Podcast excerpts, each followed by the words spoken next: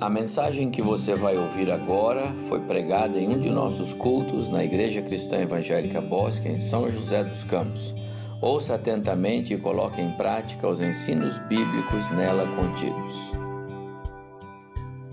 Boa noite, irmãos, irmãs, amigos que estão conectados conosco em mais este culto da ICE Bosque São José dos Campos. Que a graça, a paz, do nosso Senhor e Salvador Jesus Cristo alcancem o seu lar, sua vida, o seu coração, a sua família, em especial nesse dia, nesse domingo que oferecemos a culto ao nosso Deus. Estamos na oitava semana de cultos online. Enquanto o mundo se agita com as milhares de informações que vão inundando a cada dia, não é? As nossos lares, a, através das TVs, dos jornais, notícias que vão mudando, notícias que vão assustando, né? Com essa evolução da pandemia, nós continuamos crendo e esperando no Senhor, no Deus da nossa salvação.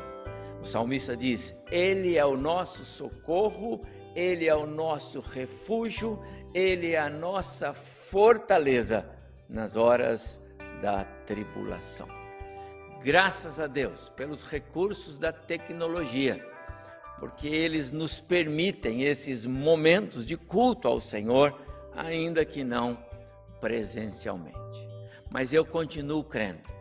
Em breve vamos nos reunir aqui para adorarmos juntos ao nosso Deus. Hoje pela manhã, já dedicamos o nosso culto para homenagear as nossas mamães. Foi uma rica, abençoada, gostosa palavra que o pastor Abimael nos trouxe naquele culto especial das nossas mamães. Mas eu quero aproveitar aqui, reiterar a nossa gratidão a Deus por você, mamãe, vovó, pessoas queridas entre nós recebam mais uma vez o nosso forte e carinhoso abraço, o abraço da sua igreja, da ICE Bosque. Vamos orar pedindo que o Senhor, nesta noite, se agrade de nos abençoar, de falar conosco, de edificar a nossa vida. Curve sua cabeça aí onde você está, com sua família, feche os seus olhos, vamos orar ao Senhor. Muito obrigado, Senhor nosso Deus, por mais uma oportunidade de culto, por mais esta hora de culto agora, quando nos reunimos através dos recursos da tecnologia para esse momento de culto de adoração ao Senhor. Receba, Senhor, a nossa adoração, receba o louvor que vamos apresentar e abençoa-nos, ó Deus, através da Sua palavra. Abençoa de maneira especial as famílias que estão nos ouvindo, os irmãos, as irmãs, os amigos, a cada um, ó Deus, que é, esse meio, esse recurso da tecnologia puder alcançar, que o Senhor abençoe, que vidas sejam transformadas, que mais e mais pessoas é, aproximem-se da graça da cruz do nosso Senhor e Salvador Jesus Cristo. Quero mais uma vez agradecer muito ao Senhor por esse dia especial das nossas mamães, orar por elas, que o Senhor as abençoe, que o Senhor as alcance com graça nesse dia, como sabemos o Senhor já está fazendo. Queremos mais uma vez orar pela, pelo contexto que nós passamos, orar pelas nossas autoridades para que ah, haja acordo entre eles orar pelos profissionais da área da saúde, que o Senhor os guarde, os proteja, os livra desse, desse mal, desse vírus, dessa pandemia. Senhor, cuida dos nossos profissionais, os queridos nossos, abençoa, Senhor, a cada um segundo as suas necessidades. Agora, Senhor Deus, pedimos que o Senhor se volte para nos abençoar aqui. Receba o louvor que vamos apresentar ao Senhor agora e depois fala ao nosso coração pela tua palavra, em nome de Jesus. Amém. A mensagem desta noite nós vamos extrair de uma narrativa muito conhecida é, nas páginas do Novo Testamento, é, registrada por Lucas. Somente Lucas registrou esta passagem que vai ser objeto da nossa meditação agora. Está no Evangelho de Lucas, capítulo 24, se você pode abrir sua Bíblia. A narrativa toda está dos versos 13 até o verso 35. Esse texto descreve como foi o encontro de Jesus com dois discípulos que voltavam para casa no final da tarde do domingo da ressurreição. Essa passagem mostra algo muito importante. Eu quero destacar isso aqui. Jesus é o amigo que não pode faltar. Essa narrativa é a mais extensa, é a mais detalhada de todas as aparições de Jesus depois da sua ressurreição. Talvez isso seja um dos, é, é, um, um, dos aspectos, uma das razões porque é, essa passagem é uma das mais queridas dos textos que falam da ressurreição de Jesus. Convido você para ler comigo é, os versos 38 até 33. Lucas capítulo 24, versos 30, 28 a 33. Aproximando-se de Emaús, Jesus fez como quem seguiria a viagem, mas eles insistiram: fique conosco esta noite, pois já é tarde. E Jesus entrou com eles naquela casa. Quando estavam à mesa, Jesus tomou o pão e o abençoou. Depois o partiu e lhes deu. Então os olhos deles foram abertos e o reconheceram. Nesse momento, Jesus desapareceu da vista deles. Disseram um ao outro: Não ardia o nosso coração quando ele falava conosco no caminho e nos explicava as Escrituras? E na mesma hora levantaram-se e voltaram para Jerusalém, onde estavam os outros discípulos. Que o Senhor Deus nos abençoe agora que ele se agrade em falar aos nossos corações através da sua palavra, através desse texto. Lucas diz que esses dois discípulos estavam profundamente desanimados, abatidos, desolados com os acontecimentos da sexta-feira. Eles ainda não conseguiam acreditar em tudo o que aconteceu, estavam atordoados é, com a crucificação e morte de Jesus. Aquilo não lhes parecia real, não fazia sentido para eles. Então, depois de esperarem passar o sábado, retornavam para a sua aldeia. Emaús era um povoado não muito distante de Jerusalém. E eles estavam voltando voltando para casa, voltando para a rotina da vida. Afinal, a esperança deles de dias melhores se foi. Dias difíceis aqueles. Pense comigo. Que cenário desolador, esquisito, estranho pelas ruas de Jerusalém teriam sido aqueles dois dias, né? o sábado e o domingo, é, ainda que no domingo algumas notícias da, da ressurreição começavam a circular, mas sem crédito. Ruas desertas, um clima estranho, poucos que, os poucos que saíam à rua, é, muita perplexidade, medo, querendo entender o que estava acontecendo, frustração. Penso que esse cenário de desilusão, de desânimo, de perplexidade, de temor, é, que tomou conta dos cristãos e das pessoas de um modo geral ali em Jerusalém, naqueles dias, penso que aquele contexto também vem sobre nós. Talvez estejamos vivendo esse, esse mesmo contexto, esse mesmo cenário nos dias atuais, com tantos com tantas coisas acontecendo desagradáveis, não é? Tantas notícias ruins, são assustadoras, a gente tem medo às vezes de sair à rua. Daí, meus amados, a importância desta reflexão. Porque a presença de Jesus muda tudo. Mudou completamente a história daqueles discípulos. Então pode mudar a nossa história, a sua história também. O texto diz que enquanto eles caminhavam e conversavam sobre os acontecimentos, naturalmente os acontecimentos da sexta-feira, o próprio Jesus se aproximou deles e lhes perguntou: por que estão preocupados? Sobre o que vocês estão conversando? E a partir daí, Jesus segue andando com eles e vai conversando com eles. Interessante que durante todo o trajeto eles não identificavam que era Jesus. Mas ao chegarem na sua casa, ou perto, na porta da casa, Jesus fez menção de passar adiante. Mas eles então insistiram com ele para que ele entrasse. Uh, Lucas diz que eles o convenceram a entrar, insistiram muito, o constrangeram, fica conosco. E então Jesus entrou para ficar com eles. E quando estavam à mesa para a refeição, Jesus tomou a dianteira, partiu o pão e os serviu, e aí os olhos deles se abriram e eles identificaram esse é o Senhor.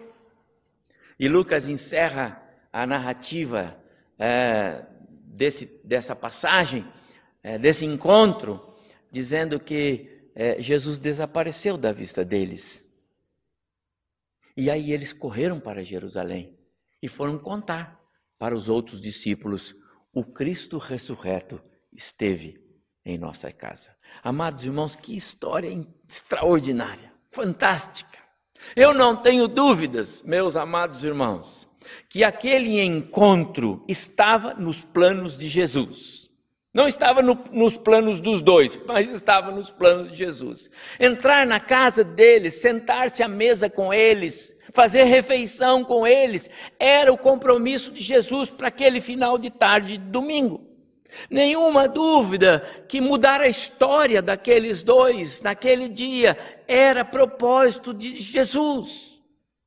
Nenhuma dúvida que Jesus, o amigo que os encontrou pelo caminho, haveria de devolver-lhes a alegria e a razão para viver que os acontecimentos da sexta-feira tirou deles.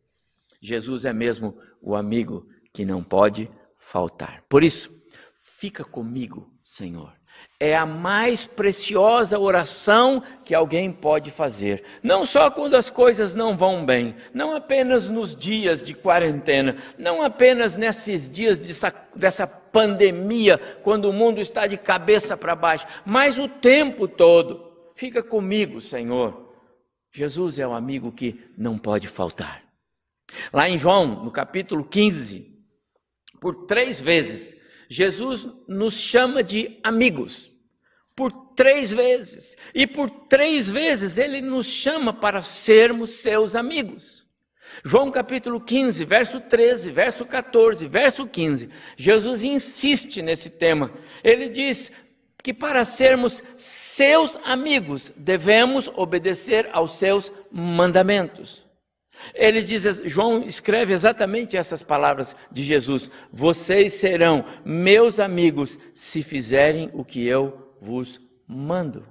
Meus amados, como é bom ter amigos, não é? Quem não gosta de ter amigos? Amigos de verdade.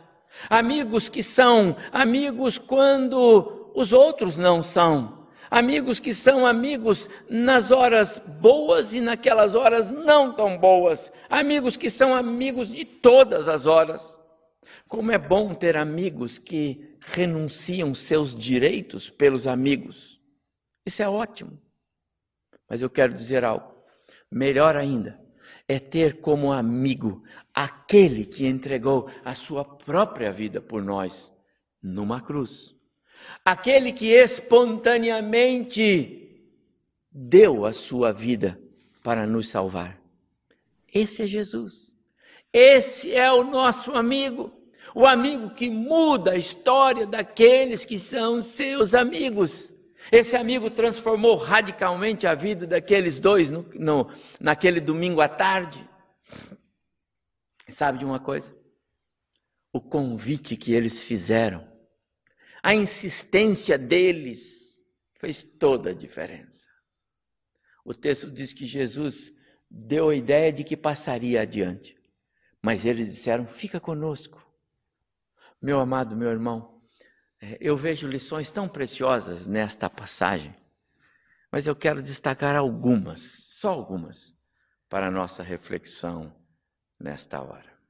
Jesus, aqui, é o amigo que se importa, que quer ficar conosco. O verso 15 diz que eles estavam voltando para a sua casa e foi Jesus que se aproximou deles. De acordo com o texto, eles já haviam é, é, desistido, já haviam jogado a toalha fora, já estavam retornando para a velha vida. Mas Jesus não desistiu deles. Jesus se importa. Jesus se importa com você, se importa com a sua família, se importa com a sua casa, se importa com os seus negócios, com os seus problemas. E é por isso que ele vem na sua direção. E ainda, meus amados, que você não o procure. Aqueles dois não estavam procurando Jesus, eles estavam voltando para sua casa, mas Jesus tomou a iniciativa de encontrar-se com eles. Jesus faz isto. Mesmo quando você pensa que já não tem mais jeito, Jesus chega para mostrar para você que ele ainda pode mudar a sua história. Não foi o que ele fez? Ele viu a desesperança, ele viu a aflição, ele viu a dor no coração daqueles discípulos. E por isso ele foi ao encontro deles. Jesus é o amigo que não falha, o amigo que vê, o amigo de todas as horas. A presença de Jesus, meus amados, muda tudo.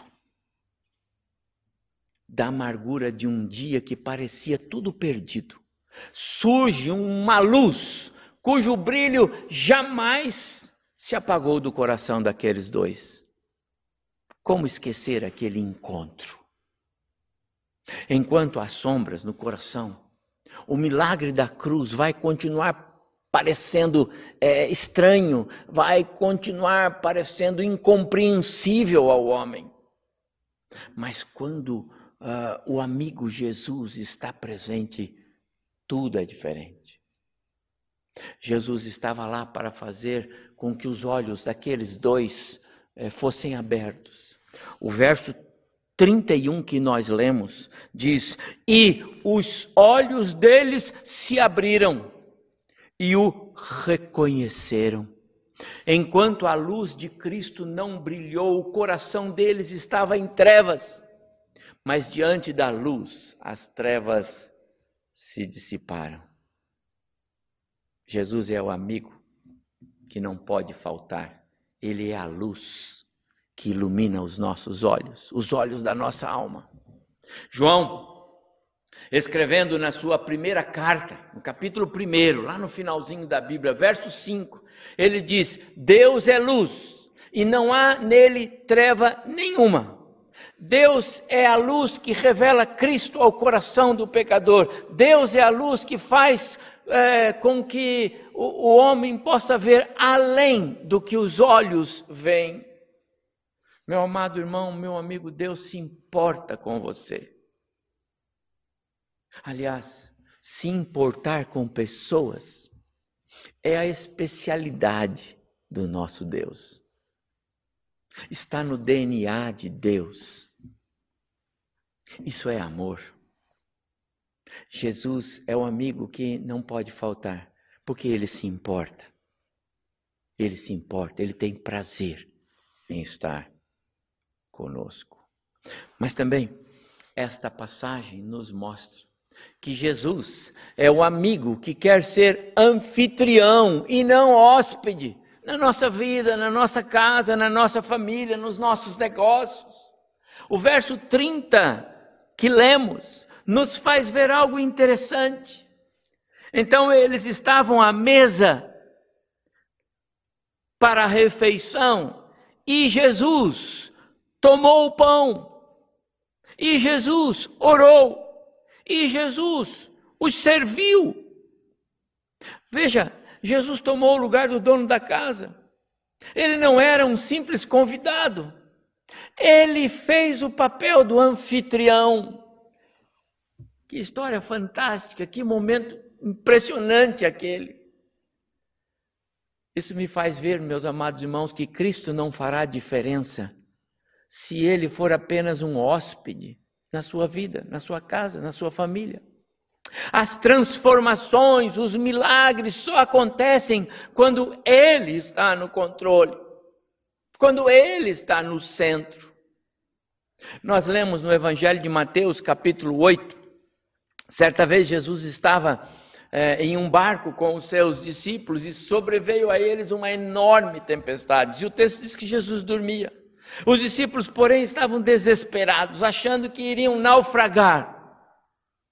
Mas quando Cristo toma o controle, o comando daquela embarcação, quando ele se levanta e profere a sua palavra de autoridade, revela todo o seu poder, a natureza se acalma, tudo se resolve, porque Jesus agora está no controle.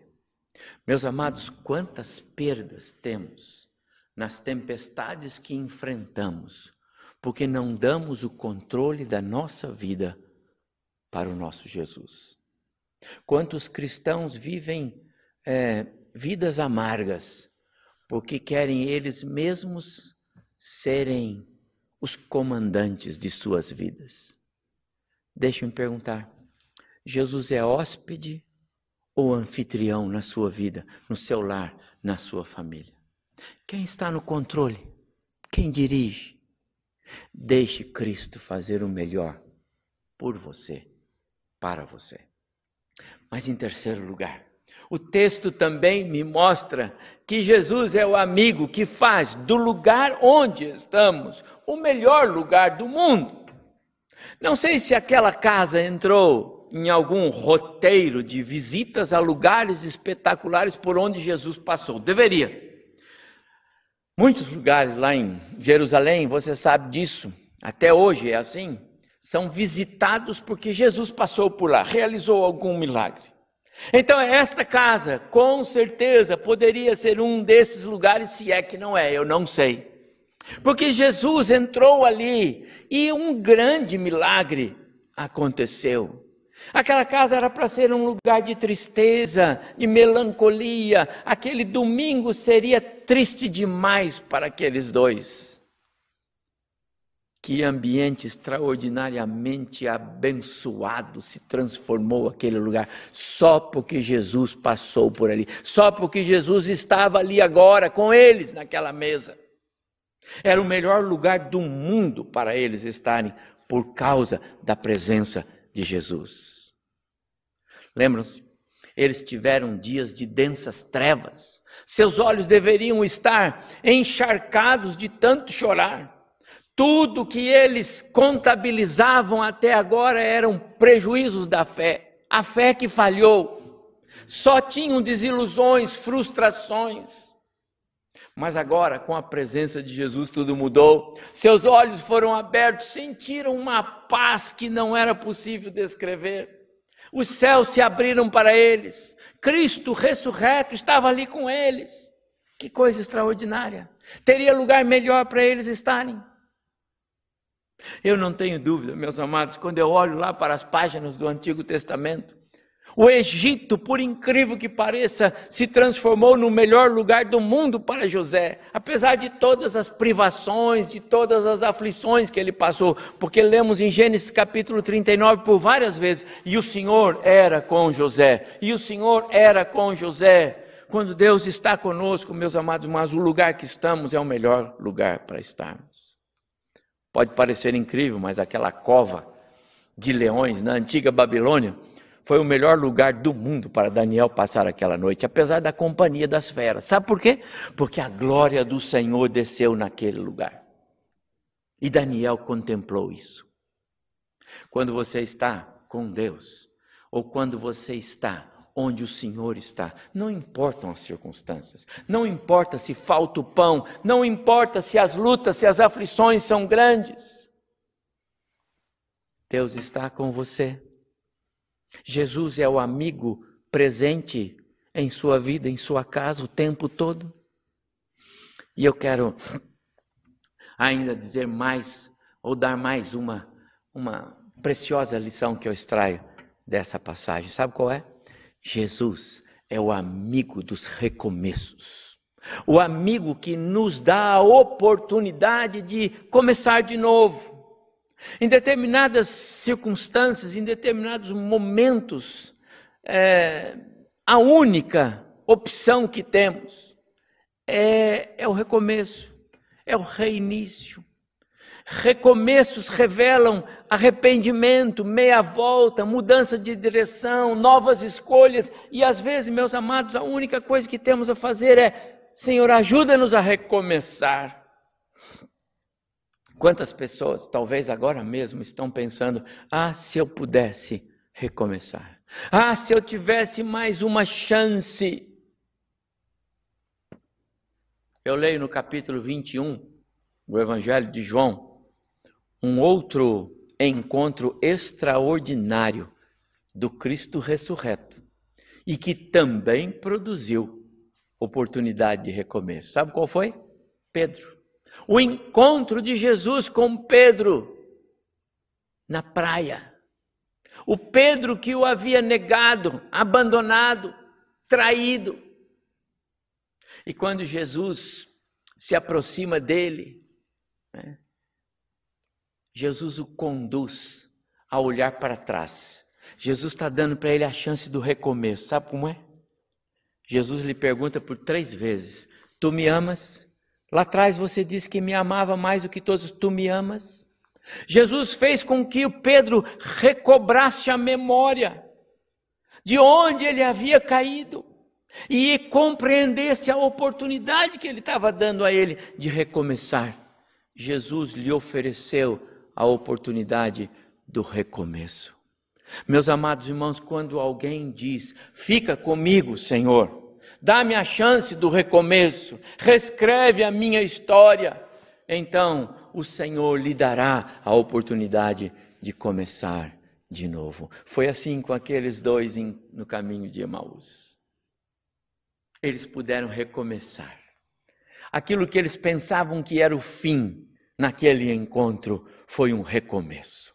Voltou a alegria, voltou a esperança.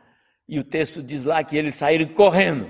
Imagina a alegria deles, porque o Cristo ressurreto lhes deu a oportunidade do recomeço. Como é bom sabermos que temos um Deus que nos dá a oportunidade de começar de novo. Como é bom sabermos que temos um Deus que se importa conosco, um Deus que quer ser anfitrião na nossa vida e não hóspede no nosso coração, no nosso lar. Chegando ao final desta minha palavra, eu quero convidar você a fazer desta expressão. Fica comigo, Senhor, a sua oração. Fica comigo, Senhor, agora, no meio desse contexto difícil pelo qual estamos passando, no meio dessa crise. Fica comigo, Senhor, no meio dessas incertezas, no meio dessas notícias ruins que eu ouço a cada dia, a cada hora. Fica comigo, Senhor. Abre os meus olhos para que eu possa ver as maravilhas que o Senhor já fez e aquelas que o Senhor ainda vai fazer. Fica comigo, Senhor. Um pastor anglicano do século retrasado, chamado Henry Francis Light, ele escreveu uma poesia muito linda. E eu vou colocar aí para você ler. Fica comigo, Senhor porque ainda que todas as outras ajudas venham a falhar, o Senhor não me desamparará. Fica comigo, Senhor, porque só a tua graça pode anular todo o poder do mal. Fica comigo, Senhor, porque somente a tua presença pode dissipar as densas trevas e afastar toda a tristeza. Então, faça esta oração agora mesmo. Fica comigo, Jesus. Fica comigo. Perto, bem perto. Fica comigo. Deixe-me sentir a Sua presença. Deixe-me sentir o seu cuidado. Deixe-me sentir o seu amor. Porque tudo que eu quero é te adorar, é te servir, é te honrar. Fica comigo, Senhor. Fica comigo. Que o Senhor nos abençoe. Amém.